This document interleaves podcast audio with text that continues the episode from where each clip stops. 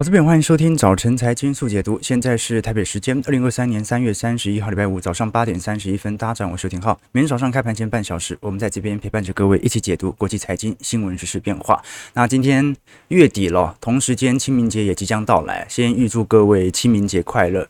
应该说清明假期愉快了哈。那接下来台北股市会休市三天哦，所以整体市场的避险单肯定在今天会有适度的加强。不过由于昨天美国股市费城半导体指数的大涨，系统单的回补，至少就外资层面还是很有可能来做拉抬的。我们看到美国股市周四大部分指数都是收红，道琼甚至上涨了一百四十点。这一次的银行危机从指数层面是完全看不出来有什么危机的。好，但是从市场情绪层面，包括从各地银行的 CDS 或者相关风险指数，其实都有显著的上升。所以，到底这件事情到此结束了没有？我们待会可以从 Michael Barry 哈，这一次我们看到大空头在 Twitter 上终于。啊，停止看空了，那会不会反而这个时候股市又要开始做一些显著回跌呢？来跟大家多做一些留意了。其实我们可以观察到，在过去一周，美国股市科技股，尤其是软体股的拉抬效果是十分强劲的。相对的消息，不管是美光释出这种明显就财报没有多好，但是对于费半的拉抬。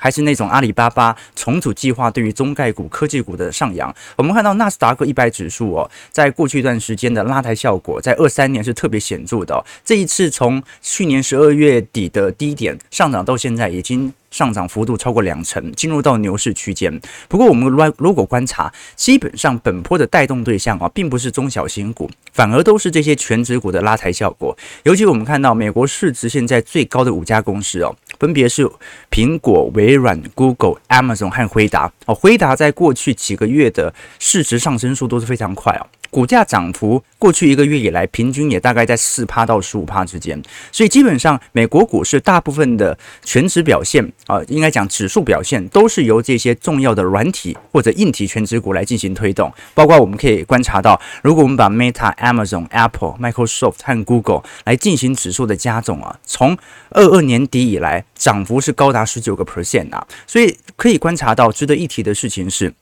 纳斯达克上次进入到这种显著的牛市氛围哦，就是上涨幅度从低点上来。涨两成哦，是二零二零年四月份的时候，就本轮的反弹从来没有纳指进入到牛市区间。那费半比较容易，因为费半波动性本来就比较大。好，费半现在也是牛市氛围，所以到底目前我们看到纳指一百正式进入到牛市氛围之后，它到底迎来的是一个新的拐点出现，还是整条结构已经确立了呢？待会来跟大家做一些观察。至少我们从 Michael Barry 在昨天晚上所发的 Twitter 已经显示，他在上面写嘛，I was wrong to say sell 啊，我对于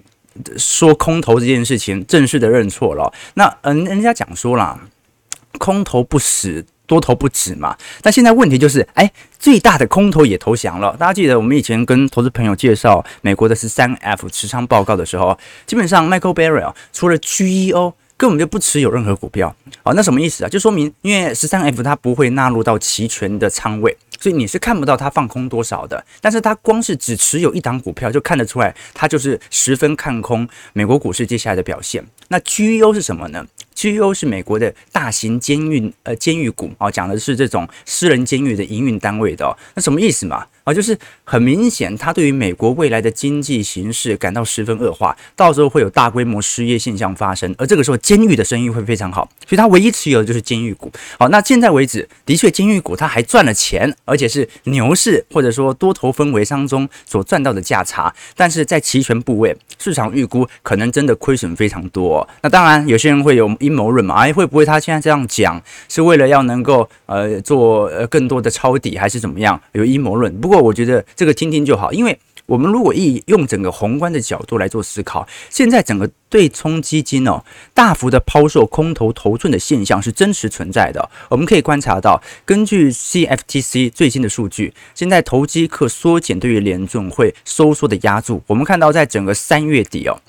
开始陆续平仓对于。呃，美国股市和美国公债期货的空头头寸，也就是说，现在不只是股票市场，就连债券市场的空头头寸也正在做大幅回补当中啊。如果我们观察到，呃，投机者对于呃隔夜融资利率的期货空头压注，也在过去两天有大幅清仓的一个迹象在啊，所以这个不只是。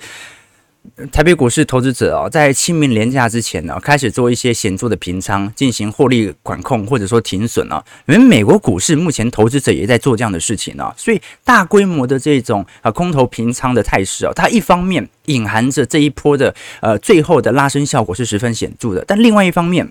空头死光了。那接下来要嘎谁呢？接下来要嘎谁呢？市场上只剩下多头了嘛？OK，所以基本上美国股市就算到现在为止哦，空头已经逐步一个一个认输了啊。那呃空单回补的效果也非常显著哦。那事实上台北股市也是因为四月份啊融券回补嘛，所以大家现在没有人在做空。你看那融券余额那么下降速度非常快啊，啊这也很好理解。但是随着四月份、五月份的到来，基本上周期角度来看，它乖离拉回的可能性还是很高的啊。就算它是牛市氛围，它都会有乖离的拉回。在牛市当中，股价也会跌，而且通常在牛市当中，股价下跌的时候，速度来得最快、最猛。反而在空头区间呢，这个反弹是来得最最为强劲的。那事实上，我们各区可以观察到，美国股市在大跌区间。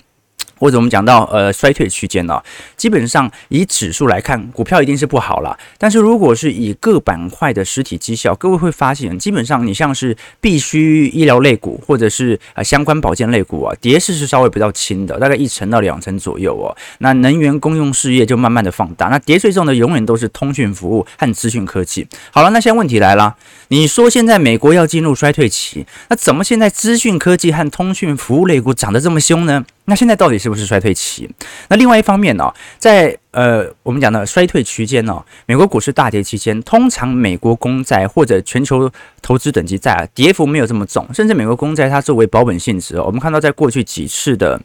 持续的美国股市走跌时间，像是两千年到两千零二年。零七年到零九年，一九年到二零年，二一年到这个二二年，好，这一波的美国股市大跌区间呢，你看到平均美国公债的涨幅是八点三 percent，但问题是，问题是，在美国公债也没有涨多少啊，所以到底现在是不是衰退呢？这个就是一个非常好的疑问哦。加上有很多投资人哦，他并不是用单一的月度惯性来看待你接下来可能即将来到的三穷四绝，或者台北股市习惯去呃拥有的惯性五穷六绝啊。基本上，如果各位投资朋友把这个总美国总统任期的四年任期拿来跟标普五百指数每个月度的对照，我们看到，呃，去年是中期选举年嘛，也就是总统任期的第二年，那今年是第三年，我们可以观察到，通常在第三年的一季度和二季度的表现，往往是总统任期当中表现最为亮丽的两个季度。当然啦，这种实证效果没有什么太大的借鉴意义啊。但它是有政治逻辑的，也就是说，拜登基本上有非常大的可能性会在今年上半年开启新一系列财政政策，来帮助接下来他在二零二四年总统选举的布局。这个是很好理解，对吧？你不可能等到二零二四年再来推，到时候的财政可能钱都还没拨出去，就已经选举完了。所以现在法案通过，年底开始付诸实施。这个时候，明年他的总统选举可能就会有比较好的表现，所以这个是种种利多和利空的讯息啦。但是我跟投资朋友分享过，我们作为周期投资者哦，投资要依循周期，投资不要依循判断啊。你判断来判断去哦，错一次就全输。但是呢，我们按照周期，现在竟然在多方氛围在右侧当中，我们就是持续的观望，等待乖离回调的时候，再来看到时候的机器表现。好，我们先看一下美国股市四大指数的变化，道琼上涨一百四十一点，零点四三 percent，在三万两千八百五十九点，这一波道琼是真的比较弱啊，不过呢，也在陆续的收复中长期均线。标普百指数上涨二三点，零点五七 percent，收在四千零五十点。那标普就重新站回所有均线了。不过，观众朋友看得很清楚哦，我们应该画条线的啦。哦，就是说从上方的每一波高点画下来哦，其实到现在为止哦，标普已经第四次还是第五次尝试着要突破本轮的下降趋势线了。那标普我们都很清楚嘛，你说纳指、费半哦，涨幅稍微高一点，这都是可以理解的，因为这些科技股本身的波动度就比较大。但是标普。才是市值最大的五百家企业啊，它容纳的传产金融相关类股，它也容纳着相关的科技全值股，所以基本上接下来以标普作为本轮牛市的最终章，才是一个适合的关键了。至于纳指和费半，那很容易进入牛市嘛，它也很容易进入熊市啊。那么纳指的部分上涨八十七点，零点七三 percent，收在一万两千零一十三点；费半的部分上涨五十一点，一点六二 percent，收在三千两百零八点。好了，目前美国股市的状态的确。哦，有些人说感觉有一点三角收敛的感觉哦，哎，是是有一点这种感觉啊，但是呃，你像肺瓣的部分哦，它感觉就有一点啊上方上行楔形的感觉，就感觉有一点呃涨到快要顶的感觉啊。但是如果你是从单纯的呃底部结构来看，它就是很标准的底底高。哦，所以基本上有很多种角度来解释目前美国股市的点位啊，但是我觉得大可不必啊，你就单纯看现在市场的周期是不是还在复苏到衰退期，用这样的区间来做一个中长期的配置啊，要不然一下要买一下要卖啊，那中间很多价差是赚不到的，对吧？好，我们可以观察，基本上在美国股市各大部位当中哦，以今年以来走势表现最为亮丽的，大家可能很意外哦，并不是我们刚才所提到的，好像什么辉达或者苹果。这些表现基本面比较强劲的科技股，反而我们看到本轮反弹幅度最大的，反而是 Meta。好，这一波我们看到科技股啊，Meta 整体涨幅快要接近六成了。那主要是因为去年基期杀得太低了。那再来就是苹果、Amazon，大概涨幅都在两成到三成左右哦。Microsoft 还有 Google 大概涨幅一成。那标普和这个纳斯达克大概就涨幅这个呃。零趴就涨幅在五趴到十趴左右啦，所以基本上科技股还是本轮的主要带动对象。不过，如果我们观察银行股到目前为止哦。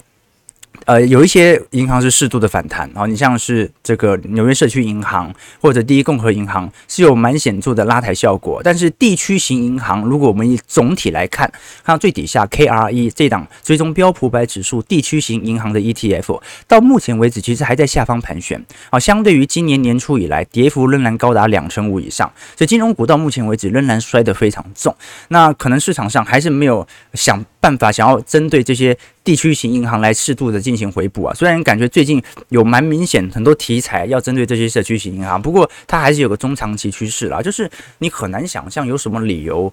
大家要把它回补回来。对吧？就是不管你的小银行现在有没有出事，现在放到大银行还是比较安全的，就算利息比较低，对吧？好，那我们可以观察到，昨天美国商务部哦再度的修正去年第四季的 GDP 年增率中值下修到二点六 percent，那预估本季度会成长一点四 percent，所以观众朋友我们都很清楚啊，呃，台北股市的部分哦，去年第四季到今年一季度啊都是负增长啊，所以台湾从技术性定义来看，已经正式进入经济衰退了，但美国到目前为止哦。你只能说去去年的年初曾经进入到经济衰退，但是到现在为止哦，由于它又再度回到一个上行区间，所以基本上你要看今年二季度到三季度的下行状况为何。但就目前为止哦，美国的 GDP 老实说并没有想象中比我们过去所提到的还要来的弱势哦。那尤其在这一次相关报告当中哦，第四季 GDP 的放缓哦，那呃主要还是反映出口下降和消费支出的。收缩啦，可是因为今年一季度大家的行情也看到了。今年一季度，你从股价就可以了解到市场的投机或者市场情绪氛围为何了嘛？一季度其实是蛮乐观的，所以预估一季度并不会比想象中还要来得差劲许多。一季度是肯定不会进入到衰退了，反而是二季度开启之后啊，这一波银行的危机，联总会又持续升息，对于经济的伤害到底会不会涌现呢？值得观察。昨天我才跟这个台新金控的那这个首席经济学家郑宇哥聊啊，他才说现在联总会的鲍尔啊，这是。对，就他就从银行派的角度来思考，他就像是一只那种斗牛，你知道吗？前面有一只红色的布，他就一直往前走，一直往前走，一直往前冲冲冲。那管他撞倒多少人，他就一直要往前冲啊！就说呃，现在其实银行啊危机啊，当人家问他问鲍尔说，哎，你对这件事情有什么看法的时候，鲍尔都其实。表态谈话说，他也不认为这是什么大事情。那他不认为是什么大事情，为什么会发生呢？那鲍尔说他也不太确定嘛。这个就是现在联总会的这种强硬的升息措施哦，它是以失业率作为一个底固的，并不是以系统性风险。所以啊、像很多呃这这些经济学家仍然始终对于银行的系统性风险是抱持的危机的，就是因为。你看嘛，联准会最在乎的是两项指标嘛，达到通膨和失业率当中的平衡。现在失业率这么低，那劳动又这么紧缩，所以他就卯足全力往前进行啊利率升息啊。那照理来讲，银行发生这种事情呢，是蛮需要适度的停止升息来看待整个银行现金流或者整体压力测试的情况的。所以现在就是联总会对于银行学家来讲，他们就联联联总会就不断的冲，不断的冲，然后把身边很多人都给撞倒了。那到时候真的把人家完全给啊撞到这个楼下去，那该怎么办呢？所以这个是我们看到当前的情况了。当然啦，这种劳动力作为背景的升息政策到底适不适合，这个是有待商榷的。因为真实的情况就是，疫情过后真的很多人不见了。这是事实吧？啊，就是你看台湾也是啊，服务业真的很缺工啊，不管是饭店的员工啦，还是火锅店的啦，美国更加严重，美国缺工率是极高无比，劳动参与率下降速度非常之快。那原因为何？那当然了，市场上还是认为就是因为死亡人口过多，然后大量的退休潮。大量的感染长新冠啊，所以它是一种优胜劣汰的残酷逻辑啊。好了，那刚才所提到的，到底银行会不会有持续存款问题的安全呢？是有可能的，因为目前针对呃全球不管是 INF 哦，还是各地区的一些研究报告，都已经说明了，银行业到目前为止哦，基本上存款外流的速度是没有停止的。只是它存款外流，因为有联总会的补助，所以现金流没问题。但是它存款还是在外流。我们可以观察到啊，呃，在过去一段时间，这张图表示九三年到九五年、零四年到零七年、一五年到一九年各大升息循环当时资金大幅流出的一个冲击变化。那我们可以观察到，今年虽然整体呃。我这个应该讲，存款流出流入到货币型经济的速度啊，不像过去几次时间周期来的这么长，但是是来的最快的。我们看到这个曲线是来的最陡的，这说明银行现在面临最大的问题在于哦，很多第一啊是小型区域性的银行的存款不断的被提领到大型银行，那这些小型银行就算它短期有现金流的补助，它长期该怎么办？这是一个大问题。而且美国有百分之六十到七十以上，不管是房地产、住宅贷款还是商办贷款都是属于中小型银行，所以压力重重的。那加上商办最近的收益也是大幅的下滑。那第三点就是我们刚才所提到的这种大幅度的存款，现在被有钱人转往货币型基金来进行投放的时候，银行的手上的存款瞬间就变少了，它能够增值的复利效果就减减少了。也就是说，现在有大量的资金从银行部门。投放到我们看到的投资相关部门啊，这就让银行有非常明显的收缩现象。好了，那这个就是当前我们看到货币型基金为什么在短期内啊有如此巨额显著资金的流入啊，基本上上行速度是过去有史以来来的最快的。那昨天我们看到世界银行最近也针对全球经济啊发表了一些谈话。世界银行是把全球经济定调为失落的十年呐，但是这个失落的十年主要还是来自于经济的增长啊，它未来可能遇到的通膨粘着度会非常非常之高。什么意思呢？就是目前世界银行的看法是。当前我们所看到的通膨，由于工资或者说劳动力缺口、劳动力结构的急速恶化，基本上未来，尤其在工资这一块，会产生高强度的粘固性。就是原物料啊、石油、能源什么，那很好下跌啊。乌俄战事不打，一下就跌回来了；乌俄战事不打，粮食价格一下就跌回来了。而且是这是可以预见的未来。但是由于劳动力真的很多人消失了。那你不太可能一下子生这么多人出来，所以这种由工资部门所形成的僵固性的通膨，它会维持非常非常长的一段时间，让联准会就算升到五趴六趴，通膨也没那么容易下来。为什么？因为就是不会有这么多人失业，这个就是现在在后疫情时代我们看到最为呃尴尬的一点。那如果你一直下不来，但是市场上的经济，它可能又走到一个新的库存循环或者相对的疲惫期。那联总会这个时候采取降息啊，反而对于市场是不好的。为什么？我们根据过去的回测，从一九七零年代以来，各位会发现，美联储联总会曾经有九次大幅的下调联邦基准利率哦。那我们可以观察到，每一次的下调，基本上平均市场跌幅都是二十七点二五趴。就从它宣布降息的那一刻，股市就开始显著下跌了。我们比如说，零八年宣布降降息，美国股市哦，宣布降息之后还跌了两成七啊。那呃，这个哎呀，不不好意思啊。是二零零二零二零年宣布降息之后跌了两成七，二零零八年宣布降息之后啊，美国股市跌了五成六，两千零一年宣布降息之后，美国股市跌了四成四啊。那包括一九八七年，或者是我们看到一九七七四年、一九七八年，每一次联总会的降息。一开动，我们就看到有非常显著美国股市的跌幅，所以人家说降息有利于美国股市上涨啊，那个是降息已经达到它的货币政策效果之后所开启的牛市。啊，各位懂我意思吗？跌升的本来就会弹嘛，这个很正常啊，但弹不一定破前高，所以当它一降息，那就是市场上极度恐慌的时候了。好，所以我个人的看法是，随着经济的复苏期即将来到，基本上不降息的几率还是比较好的。而且不降息，对我们的资产的稳健度也比较高。那到底为什么我们看到，诶，刚才我们看到这张图表啊，就是诶，以前降息好像没跌那么重，以前降息跌个两成三成嘛。为什么两千年以后降息都跌个四成五成啊？要不然就跌得超级快，像二零二零年啊，那个三个礼拜跌到三成七，为什么跌这么快呢？因为哦，基本上从过去二十年呐、啊，联总会它主导了低利率的环境，什么意思呢？两千年以前呢、哦，联总会没有那种很明显啊，没关系，以后长期就是低利率。啊，但是两千年以后啊，这种低利率的政策环境，它主导了市场氛围，这导致了啊，那联总会是要我投机，所以两千年以后的投机氛围就开始显著上升了。所以两千年以后的股市上行速度，远远比过去一九七零到一九八零或者一九八零到两千年上行的速度还要来得更加的快速啊，这是我们观察到的现象。当然啦，等到降息之后，我们遇到回撤，就降息之后的三个月到六个月之后，我们看到美国股市的涨幅就会来得非常之显。做，但是呃，我也不觉得，因为要这样，我们就要预期它降息，而到时候再来进行压住。因为联准会是不一定降息的。为什么？因为按照当前美国 GDP 的预测，二到三季度就是最差的时候。它只要在二到三季度没有降息，那接下来就是往复苏期的方向走了。所以我个人认为，我们很有可能会迎来一场啊。呃明显是复苏期，但是通膨远高于过去复苏期的这种区间，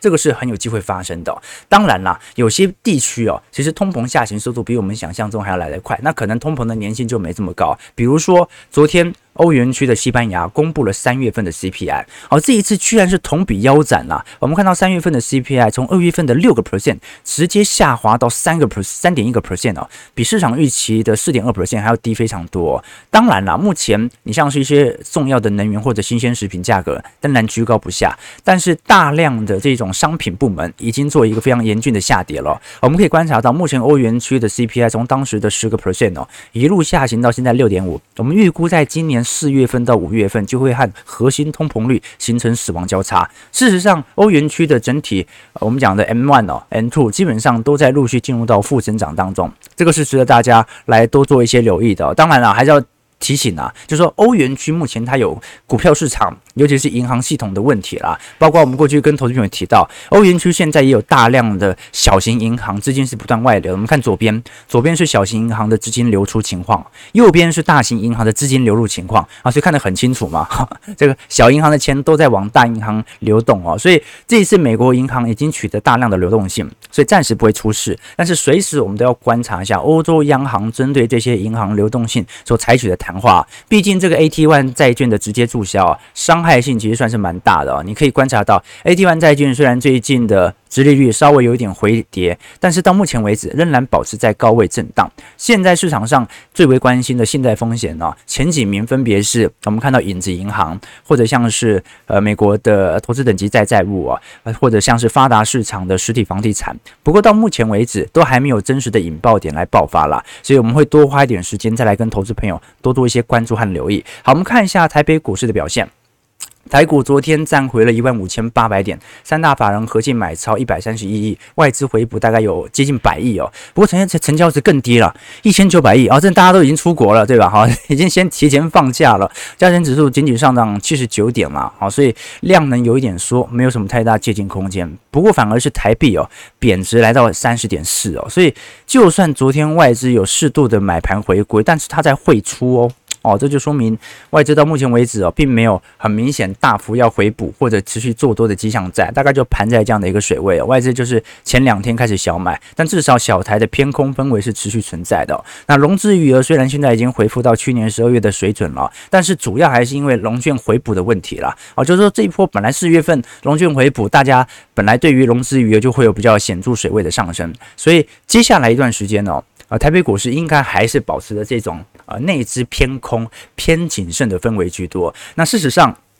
股市想要扶摇直上，最好的方式就是市场上还是要保持这种持续紧缩、持续怀疑的态势。啊，这个是特别重要的。好，八点五十五分啊，今天礼拜五啊，今天特别记得要抽书啊。前几次都讲得太开心，忘记要抽书了。今天我们讲的这本书啊，叫做《嵌入式金融》哦。其实每个礼拜我们都会跟大家。来推广一本书籍啊，那有时候我们是聊经济类型的相关书籍，有时候是聊投资型的，有时候是聊一些新的科技型的，像嵌入式经济哦，啊，像嵌入式金融哦，大冲击，它本身就是在各地区的金融服务公司啊大幅转折的现象。什么叫做嵌入式金融啊？它就是发展金融以外业务的非金融公司哦。我们讲的 Apple Pay 啦，或者电子支付，它就是这种嵌入式金融的一种哦。那我觉得大家多读一下不同类型的书籍啊，我们也推荐给各位。大家如果有兴趣买回家，用这样的方式，可以不止从我们节目获取财经知识，也可以从各式各样的。你想想看哦，一个人他能够写一本书。啊，那大体上而言，他应该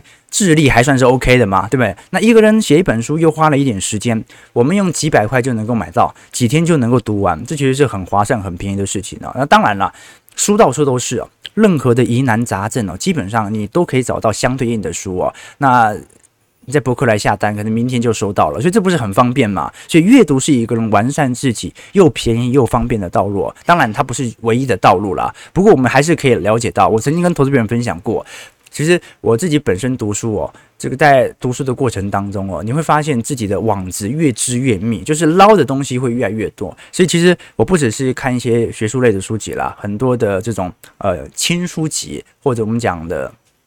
这种贩毒啊，不，不是，不是，不是卖毒的贩毒，广泛的阅读的这种习惯还是蛮明显的。以前我跟投资朋友分享过嘛，就说你看一本书到底好不好，要不要买哦？啊，就是你能不能看得懂啦？之前传播学家麦克卢汉哦，他就曾经讲过一种方式，他说你就自己买书，你就到一家书店里面呢，你去拿起一本书，然后把它翻到六十九页啊，我不知道为什么是六十九页了哈，但他说如果这一页写得好，他就买；写得不好，他就放弃了。那有另外一种玩法，他说，就你看书就只看右半边，完全不看左半边。如果你这样读下来，你发现你还可以读得懂啊，但是信息量不会大幅度的丢失哦。那这说明这本书真的写得很好，就是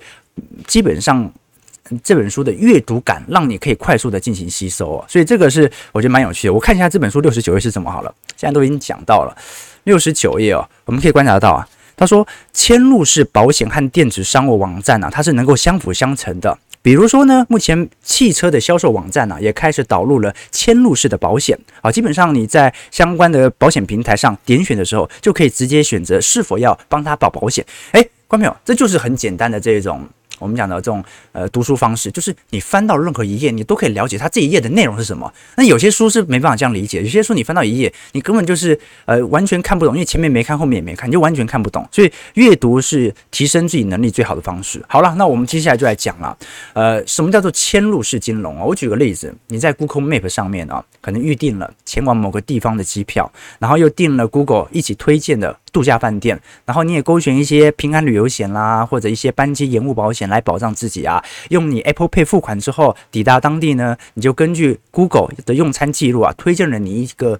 很棒的怀石料理啊，用于购买机票的回馈点数啊。这个就叫做嵌入式金融，也就是他把所有的消费习惯啊，在手机上，在网络上绝对的呈现。那这本书作者啊。叫做成田真琴，成田真琴呢，他是日本野村综合研究所 IT 技术的战略研究中心的高级研究员，他也是战略室的室长哦。那基本上他写了大量的书籍，都是关于啊云端运算啊、大数据啊、个人资料等等相关的。那我过去跟投资朋友提过，日本人的写的书哦，你要说文笔好到什么程度不一定，因为毕竟有翻译的问题哦，但永远都写的薄薄一本，而且是言简意赅。啊，这个是日本人写书的习惯。我发现他们不管是写小说还是啊，这个写这种呃相关知识类书籍啊，都是哦。好了，那这种嵌入式呃金融哦，它基本上已经扩散到不管是我们看到 Amazon、Google、Apple 啊，各地都在有大幅度推举的现象在。这种嵌入式的支付哦，你看到最为明显在台湾就是一只手机啊，应该讲大陆了，大陆一只手机就可以跑遍全天下啊，这个就是非常呃值得大家来多做一些留意的方向啊。那当然了。